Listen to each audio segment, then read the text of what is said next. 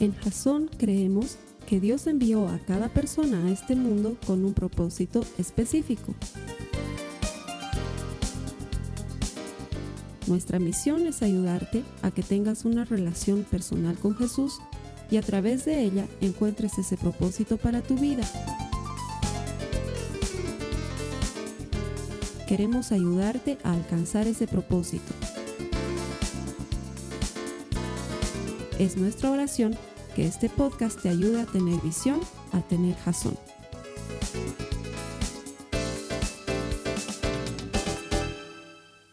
Hemos decidido comenzar una nueva serie, pese a que estamos en reuniones virtuales, hemos decidido comenzar una nueva serie y esta nueva serie se llama Dudando de Dios. Ya hasta el título es complicado, ya hasta el título es difícil, Dudando de Dios. Y sé que más de alguno debe decir, ¿en serio? Carlos Alberto, dudando de Dios. Sí, en esta serie lo que vamos a hacer es que vamos a hablar de todas aquellas cosas que muchas veces tememos preguntar y que terminan alejando a muchos de nosotros de la iglesia y de la palabra de Dios. Lo que yo quiero invitarte es a que preparemos nuestro corazón y nuestra mente para que en las próximas semanas, porque esta serie va a durar aproximadamente seis semanas, en las próximas semanas tú te abras a la posibilidad de que el Señor responda a tus interrogantes. Queremos limpiar el terreno de tal manera que nadie sienta que no se puede hacer preguntas en la iglesia, sino que por el contrario, lo que deberíamos hacer es encontrar un lugar seguro para resolver nuestras dudas.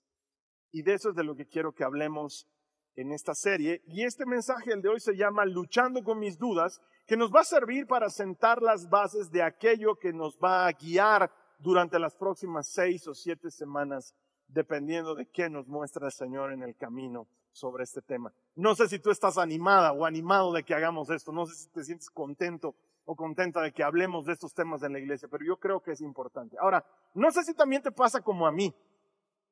No sé si tienes esa, esa percepción eh, de que se aplica mucho en la vida real el dicho que alguna vez me decía mi abuelita, mal de otros, consuelo de tontos. Así me decía mi abuelita. Cuando yo me reía de que mi hermano se había sacado la mugre, mi abuelita me decía, mal de otros, consuelo de tontos, para que no me ría de mi hermano. Pero ¿sabes qué? Muchas veces la vida sigue siendo así. De alguna manera, lo malo que le pasa a otros no sé, pues nos causa, no sé si risa, pero hasta cierto alivio. ¿No te pasa que cuando, ¿qué te puedo decir? Eh, te das cuenta que no eres el único que ha estado durante años mojando la pasta dental antes de cepillarte y luego ves uno de esos videos que te dicen, no hagas eso, la pasta dental pierde sus capacidades cuando la mojas y dices, va, medio mundo lo hace. ¿No te sientes bien? De que no seas el único tonto en el planeta? ¿No te sientes bien cuando ves uno de esos videos de 10 cosas que estás utilizando mal y que no sabías cómo utilizarlas y ves que son cosas que tú usabas mal? ¿No te sientes bien de saber que hay otros tontos como tú en el planeta? Entonces sí, creo que mal de otros consuelo de tontos, pero también trae cierto alivio cuando de alguna manera encuentras que otros cometen los errores que tú cometes. Y con eso quiero comenzar en las escrituras. Si me puedes acompañar a Mateo en el capítulo 28, los versos 16 y 17 dice la palabra de Dios. Entonces los once discípulos salieron hacia Galilea y se dirigieron al monte que Jesús les había indicado. Cuando vieron a Jesús, lo adoraron, pero presta atención. Pero algunos de ellos dudaban. Algunos de ellos dudaban. Ahora, me trae alivio, ese mal de otros, consuelo de tontos, me trae alivio que los discípulos hayan dudado después de ver a Jesús resucitado por amor a Dios. ¿Cómo puede ser esto?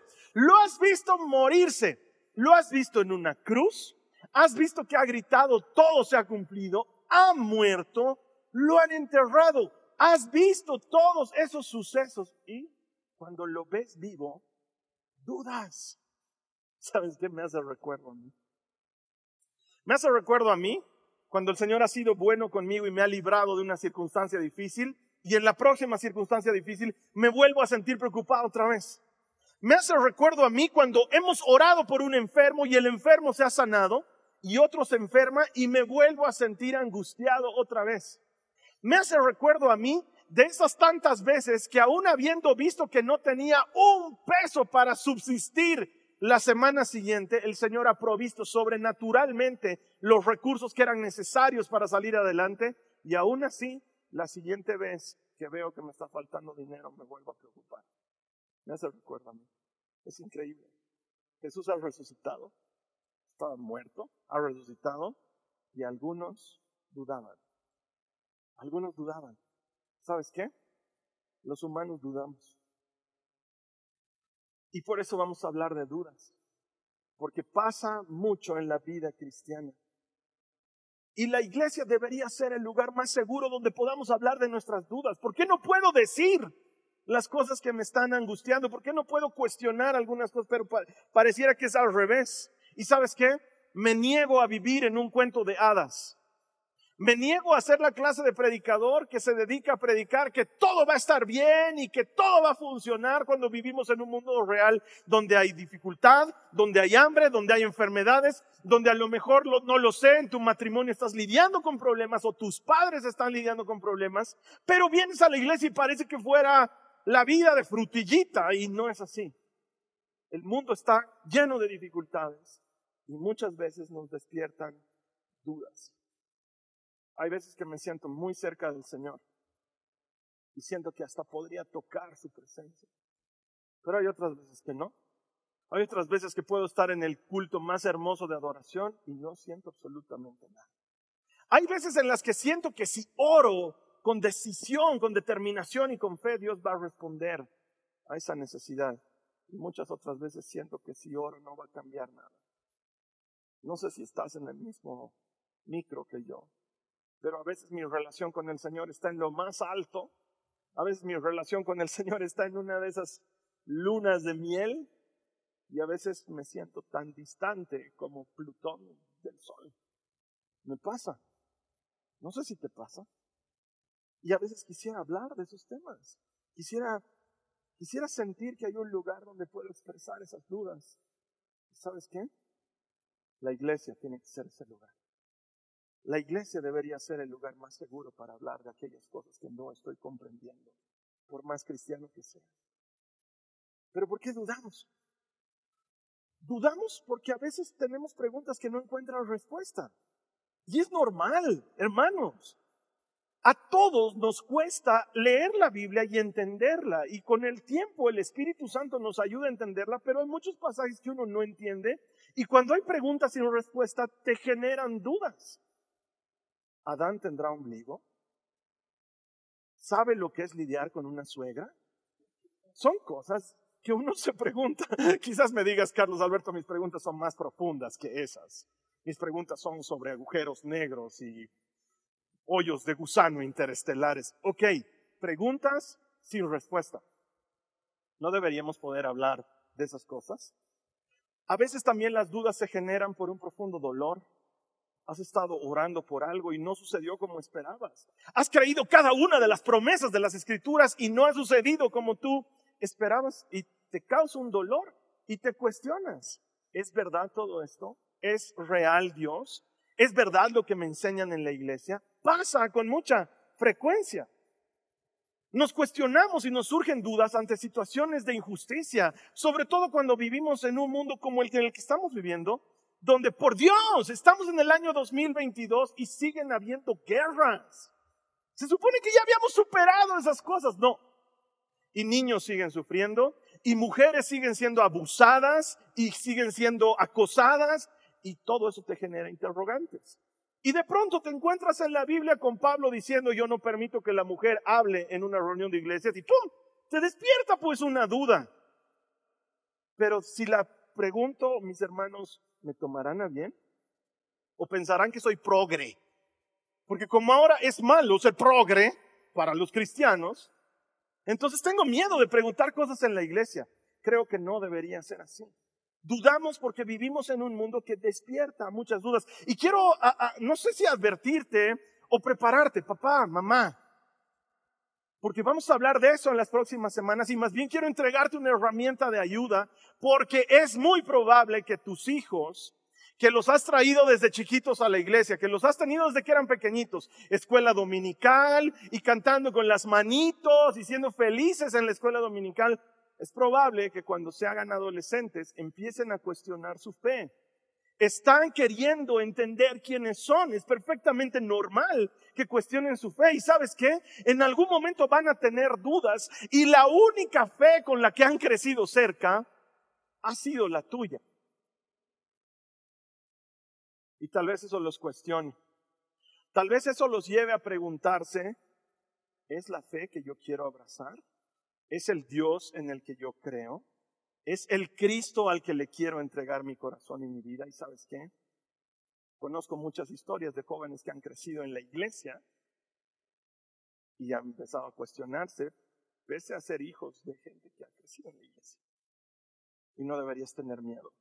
No deberías temer que tus hijos hagan preguntas. La casa y la iglesia deberían ser lugares seguros donde yo pueda hacer preguntas sobre Dios y sobre la fe y que alguien me responda. Entonces, no sé tú, pero yo estoy emocionado. Esta serie va a ser increíble porque vamos a poder hablar esas cosas y vamos a poder enfrentarlas. ¿No te levanta dudas cuando un líder espiritual falla? Cuando has estado siguiendo algún predicador o alguna banda de alabanza y de pronto te enteras que han tenido problemas y han renunciado a la congregación y se han alejado del Señor, no dices, wow, ¿qué está pasando? ¿Todo está bien? Claro, pasa y nos, nos causa heridas. Y nos causa heridas ver que las cosas no funcionan, que hemos estado orando por alguien y la persona no salió adelante. Y nos causa heridas ver que hemos estado tratando de que dos hermanos se conozcan y cuando se conocen no se gustan. Pasa, ¿no ve? Y por si acaso esta no es la clase de iglesia en la que te vamos a hacer casar con alguien. Eso no sucederá, por lo menos no en Jason. Aquí puedes elegir. Es bien lindo, es bien lindo usar el libre albedrío. Yo creo que si manejamos las dudas de forma correcta, estas pueden llevarte a tener una fe madura. Te lo vuelvo a decir para que entre. Si manejamos las dudas de una forma correcta, ellas pueden ayudarte a tener una fe madura. Alguien que diga amén. Si manejamos nuestras dudas de una manera correcta, nos pueden ayudar a madurar en nuestra fe. Porque las dudas no necesariamente significan algo malo. La fe no es un destino, hermanos. La fe es un camino. Es un camino que recorremos en el cual aprendemos a confiar. La fe nunca fue un destino, la fe es un camino. Pero el problema de la iglesia cristiana es que somos como una de esas ramas secas. No puedes doblar una rama seca. Se quiebra. Pero en cambio una, rama fresca, verde, no la puedes quebrar porque se dobla. No deberíamos sentirnos ofendidos de que alguien pregunte y diga, y si Dios es tan real, ¿por qué esto o lo otro? Pero muchos de nosotros somos, a Dios no se lo cuestiona. No deberías estar cuestionando a Dios. Estás entrando en un terreno peligroso haciéndole preguntas hacia el Señor. Si la Biblia dice, eso es lo que creemos y punto. ¿Y sabes qué? Soy predicador, soy el primero en creer lo que la Biblia dice y punto. Pero daremos cabida a que la gente pregunte. Daremos cabida a que la gente pueda explorar su fe. No tengas miedo de dudar.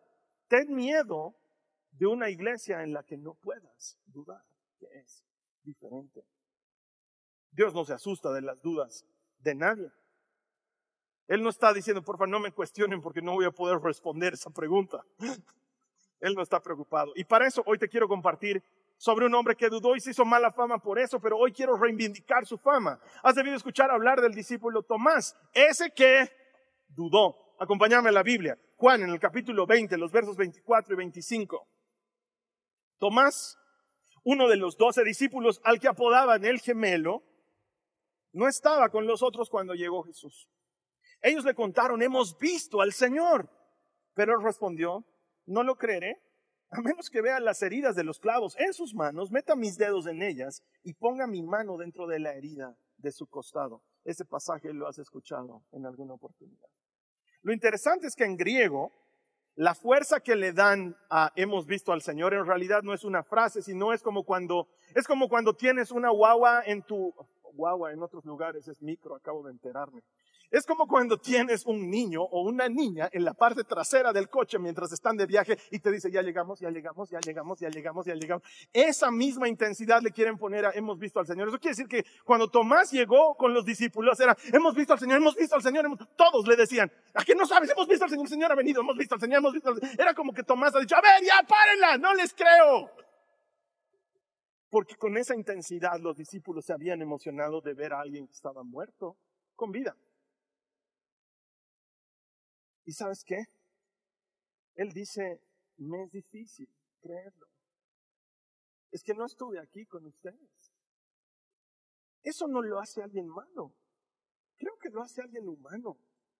Mira, como profesor, porque a veces me toca ser profesor, a veces me toca ser docente en la universidad, a veces me toca dar clases en la escuela bíblica. La regla número uno que le pongo a mis alumnos, y todo el que ha sido mi alumno lo sabe, es hagan preguntas. Por favor, hagan preguntas. Es más, lo anoto en la pizarra. No es tonto el que pregunta, es tonto el que se queda con la duda. Hagan preguntas. Cuando soy profesor, mi trabajo es absolver dudas. Para eso se me paga. Y muchos pensamos que no podemos decir nuestras dudas porque nos van a meter en la misma bolsa que está Tomás, el que dudó del Señor. Pero realmente Tomás era alguien malo o era alguien que necesitaba entender las cosas. Mira, te cito una frase de un señor que se llamaba Oswald Chambers, que es un teólogo que se dedicaba a escribir devocionales. Oswald Chambers dice, dudar no siempre es signo de que alguien esté equivocado puede ser un signo de que alguien está pensando. Uno siempre duda porque esté por mal camino. A veces uno duda porque has hecho funcionar tu cerebro. Y creo que es el caso de Tomás. Te voy a citar dos pasajes en los que él habla en la escritura para que te des cuenta su carácter, su personalidad. Uno es famoso. Jesús está a cuatro días de resucitar a Lázaro. Está a cuatro días de resucitarlo y les habla a los discípulos y les dice, vamos a ir a visitar a nuestro amigo Lázaro y se los pone clarísimo porque ha muerto. Y los discípulos le dicen, ¿sabes qué? No vayamos hasta Jerusalén porque la última vez que hemos ido hasta Jerusalén te han querido matar. Y Tomás dice, vamos y muramos con él. Oye, qué macho este Tomás. Mientras los demás están diciendo, no, no vayamos porque lo quieren matar al Señor. Tomás dice, vamos, si lo quieren matar a él, que me maten a mí también. No es la clase de persona que nos lo han pintado solamente por esa duda. Era un hombre arriesgado y era, estaba dispuesto a dar su vida por el Señor. Era un hombre valiente que quería entender las cosas. Otra cosa bien interesante se nos cuenta cuando Jesús está compartiendo la última cena con los muchachos, esto está en Juan 14, y les dice, ustedes saben a dónde voy y entonces me pueden seguir. Y sabes qué, como esos alumnos, porque a veces uno tiene de esos alumnos en la universidad, esos que levantan la mano y dice, yo, yo, profe, yo, profe, está ahí Tomás diciendo, Jesús, Jesús, Jesús. Y Jesús lo mira y le dice, Tomás, ¿qué pasa? Y le dice, Señor, no sabemos dónde estás yendo. No tenemos idea dónde estás yendo, cómo te vamos a seguir. ¿Sabes qué? A mí no me parece mal, Tomás. A mí me parece un hombre que quiere entender, que no tiene miedo a hacer preguntas. Señor, quiero seguirte, pero ¿cómo sé dónde estás yendo? No me has dicho dónde estás yendo. Quiero entender. Quiero entender. Entonces tus dudas no necesariamente son algo malo. Tus dudas te pueden llevar a entender mucho mejor tu relación con el Señor. Y me encanta ver cómo es que el Señor atiende nuestras dudas. Acompáñame por favor a Juan en el capítulo 20, los siguientes versos, 26 al 28. Dice la palabra del Señor. Ocho días después los discípulos estaban juntos de nuevo y esta vez Tomás, ¿qué dice? Se encontraba con ellos. Es decir, pese a sus dudas, no se había ido, seguía ahí. Las puertas estaban bien cerradas, pero de pronto, igual que antes, Jesús estaba de pie en medio de ellos y les dijo, la paz sea con ustedes. Me encanta cómo es Jesús cuando entra en acción. Entonces le dijo a Tomás, pon tu dedo aquí y mira mis manos. Mete tu mano en la herida de mi costado. Ya no seas incrédulo, cree. Mi Señor y mi Dios, exclamó Tomás. ¿Te das cuenta que el Señor atiende las dudas de Tomás para que Tomás reconozca que Él es Dios? Podía no hacerlo. Podía a partir de ese día no aparecerse nunca más delante de los discípulos. Qué pena por Tomás, si él no cree por fe, que no crea ni modo. Él ha recibido la buena noticia que vea cómo se las arregla. No, Jesús atiende la duda de Tomás. La atiende específicamente. La atiende como quien lo estaba escuchando porque lo hemos aprendido en la anterior serie. Él está en todas partes. No es que Pedro le fue con el chisme le dijo, no sabes, Jesús ha dicho que quiere meter sus dedos en tu costado. Sigues teniendo la herida. Déjale. No. Como quien ha escuchado una oración privada. Como quien ha visto un pensamiento, le dice Tomás, aquí están mis manos. Mete tu mano en la herida. Te he escuchado. Cree, cree. Él está interesado en que creamos y atiende las dudas de Tomás. Así como Él puede atender nuestras dudas. Hermana, hermano, Dios no se aleja por tus dudas. No es que dice, estás dudando, entonces ya no calificas. Somos humanos. Usamos el cerebro. Hay cosas que nos preguntamos. Y Él no está asustado. No es que dice, ah, ya están empezando a dudar. Él puede perfectamente con nuestras dudas. Es más, quiero que entiendas que Él no se ofende porque dudemos. No es una agresión en contra de Dios. No es que Él dice, oh, estás mellando mi santidad por pensar así. No, Él no se ofende. Él puede con las dudas. Él puede con las dudas. Es lo suficientemente grande y poderoso como para hacer mucho más de lo que podemos pedir o pensar, dice su palabra. ¿Y tú crees que una duda de un humano lo ofende? Para nada. No se intimida. Nunca va a decir, ahora sí que me la pusiste difícil, ahora sí que me la complicaste. No había pensado que alguien podía pensar en ese nivel de complejidad. ¿Tú crees que de alguna manera nuestro pensamiento puede ser más complejo que el pensamiento de un Dios todopoderoso que se encargó de que el universo esté en equilibrio para que la vida sea posible en este triste y abandonado planeta? No, Él no se intimida. Ninguna de tus dudas es como que, wow, eso sí que me va a obligar a revisar mis libros de física cuántica. No, jamás. Él es Dios. Pero ¿sabes qué también he aprendido en esta vida? Que si las dudas son bien manejadas, pueden dar paso a los creyentes más poderosos. Los más grandes incrédulos califican para ser los mayores creyentes. Te pongo ejemplos. ¿Has escuchado hablar de Lee Strobel? Lee Strobel es autor de un libro que se llama El caso de Cristo. Era un ateo era un ateo que no era cualquier ateo, sino que era un periodista premiado del Chicago Tribune en los Estados Unidos. Y su esposa se vuelve cristiana y él se quiere morir. Entonces, decide investigar a Cristo como investigaría cualquier caso de violencia o de crimen que le tocaba investigar en el Chicago Tribune.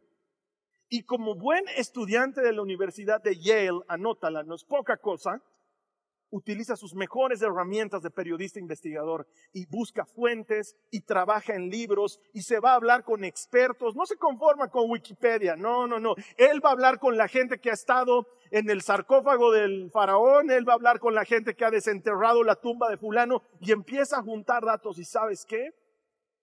Un ateo consagrado cae a los pies de Cristo cuando las pruebas son irrefutables pero todo comienza con preguntas.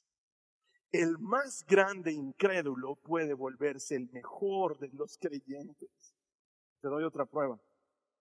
C.S. Lewis, uno de mis autores favoritos, teólogo, Quizás lo conoces por cierta película de la cultura pop llamada Las Crónicas de Narnia, pero no es todo lo que ha hecho C.S. Lewis. Ha escrito tratados profundos sobre teología y el corazón de Dios, pero él era ateo.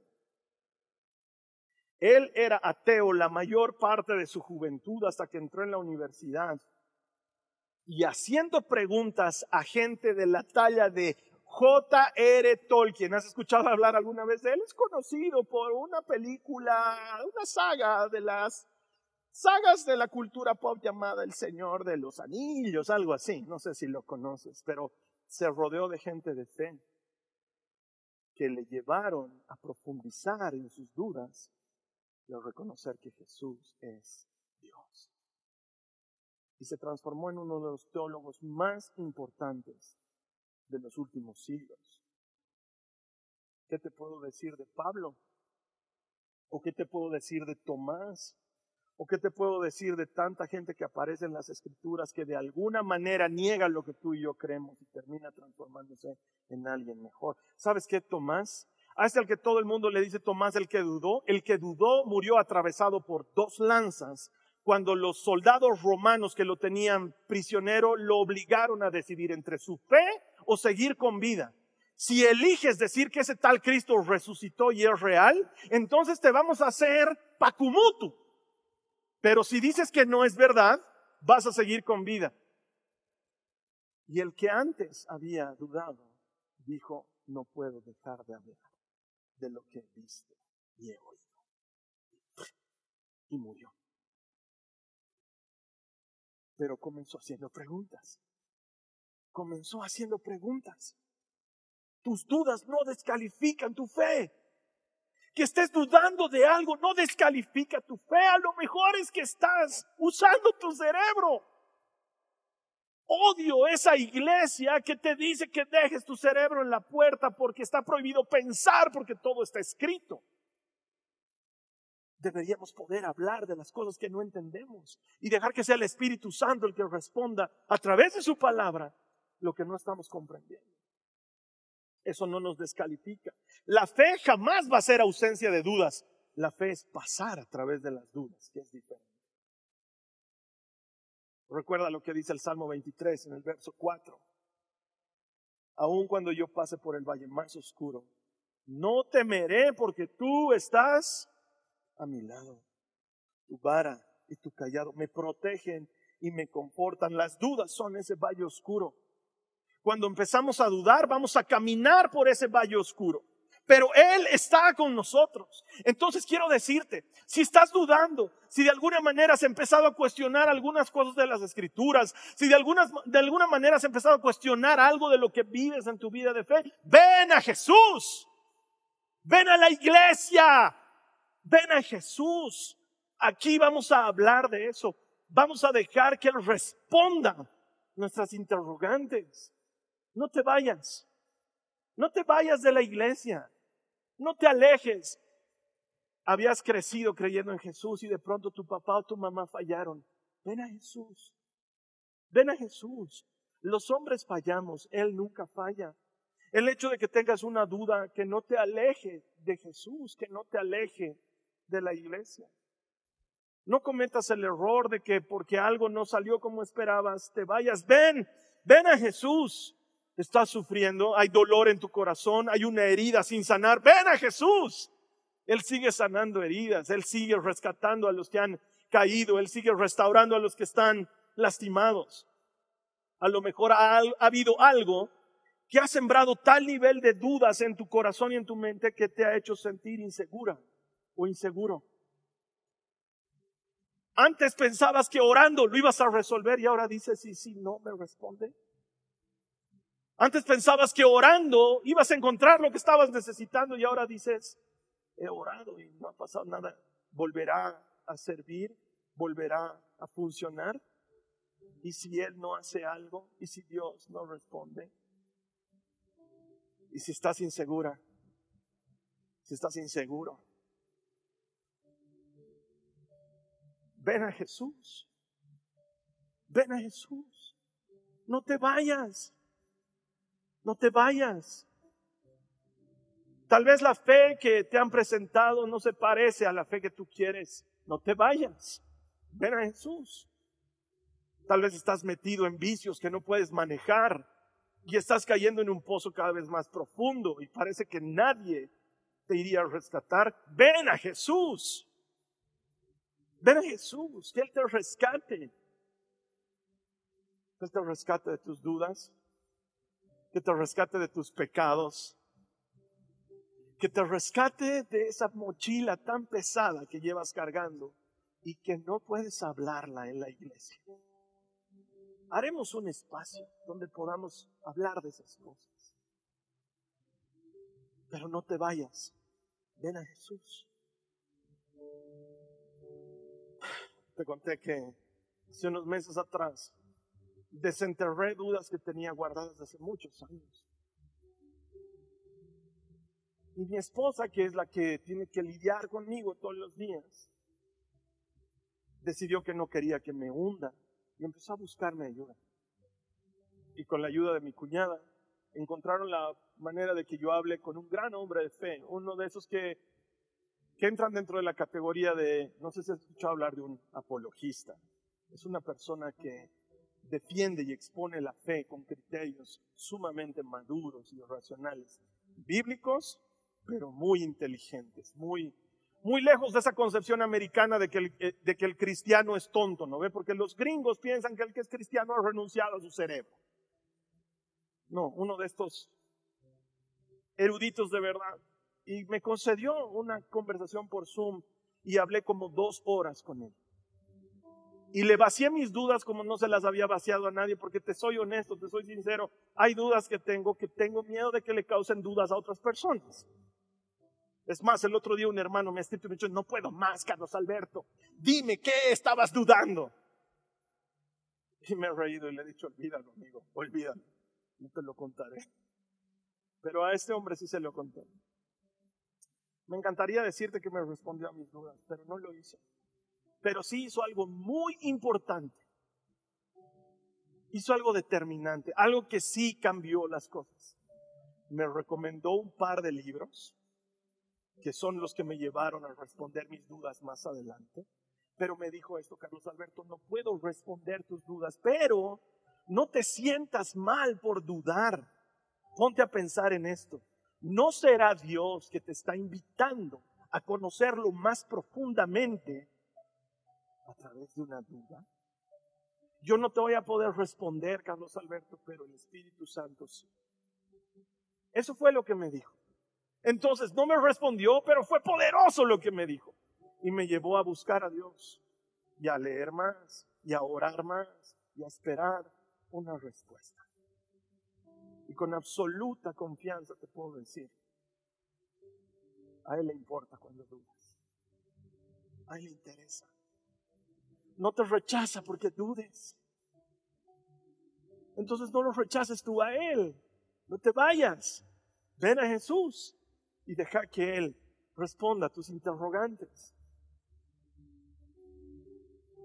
Y sabes que todavía tengo dudas. Todavía hay cosas que no han sido respondidas. Todavía hay cosas que me pregunto y digo, mm, esto no tiene lógica. Pero no me he ido. Sigo creyendo. No he presentado mi renuncia y he dicho, saben que estoy dudando de algunas cosas voy a dejar de ser pastor. No. Y sigo enseñando con la misma pasión. Pero tengo dudas. Soy humano. Yo sé que para muchos sería muy hermoso que la cámara baje un poquito más y que me vean flotando sobre el escenario. Pero no. Me enfermo, tropiezo y a veces tengo dudas. Pero sigo creyendo no me voy, sigo creyendo. Quiero felicitarte a ti que estás conectado, conectado hoy. Podías haberte ido y has escuchado un mensaje completo de iglesia. Felicidades porque pese a tus dudas no te has ido. Felicidades porque pese a tus dudas sigues aquí. No sé si estás de acuerdo conmigo, pero me trae alivio que los discípulos hayan dudado pese a ver a Cristo vivo después de que estuvo muerto. Me trae alivio saber que esta iglesia es para humanos, para gente como tú y como yo. Y me trae alivio saber que podemos hablar de estos temas en la iglesia. ¿Quieres ayudarme a que la iglesia sea un lugar seguro para que exploremos la fe? Yo quisiera que me ayudes. Así que no te separes de nosotros. La siguiente semana es nuestra última reunión virtual y luego volvemos a presenciales. Vamos a seguir hablando de dudando de Dios. Mientras tanto, quiero invitarte a que cerremos con una oración. Así que ahí donde te encuentres, por favor, cierra tus ojos. Cierra tus ojos. Nos vamos a entregar al Señor. Cierra tus ojos ahí donde estás. Vamos a orar.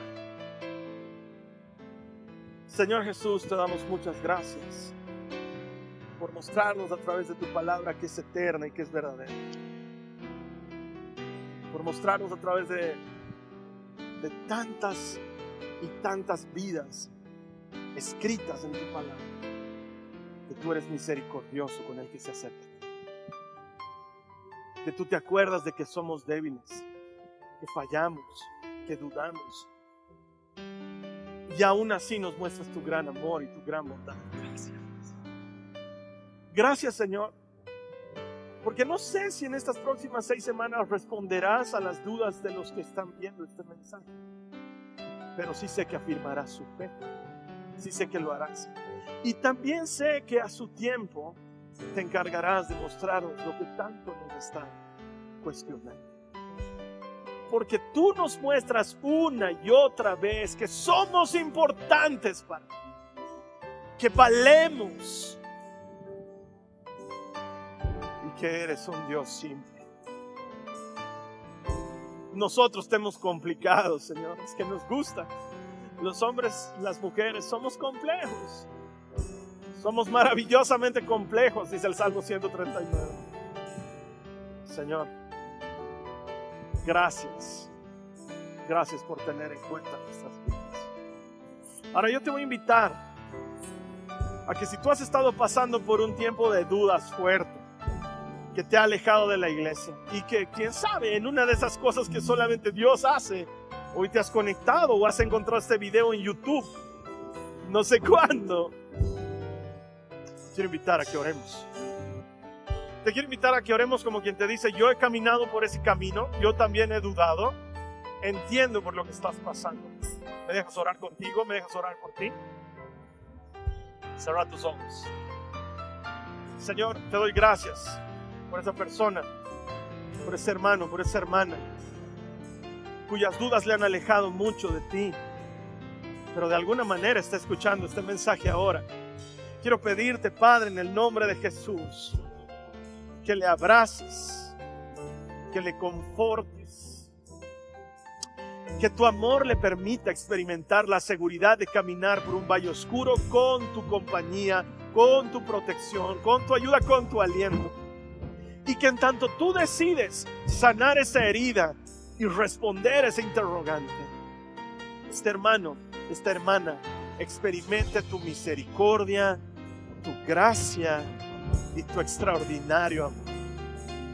Yo te doy gracias, Señor Jesús que si tuviera que ser yo el que responde las dudas estaríamos en problemas, pero eres tú, el autor de la vida, el dueño del universo, el que todo lo conoce, todo lo sabe, al que nada le intimida, el que está en control. Y a ti te damos el honor y la gloria por siempre, Jesucristo. Y el pueblo dice, amén, amén y amén. Esta ha sido una producción de Jason Cristianos con propósito. Para mayor información sobre nuestra iglesia o sobre el propósito de Dios para tu vida, visita nuestro sitio web www.jason.info. Allí encontrarás muchos recursos para animarte en tu relación con Dios, enseñanzas, nuestro blog, prédicas y mucho más. Te lo deletreamos www.jazon.info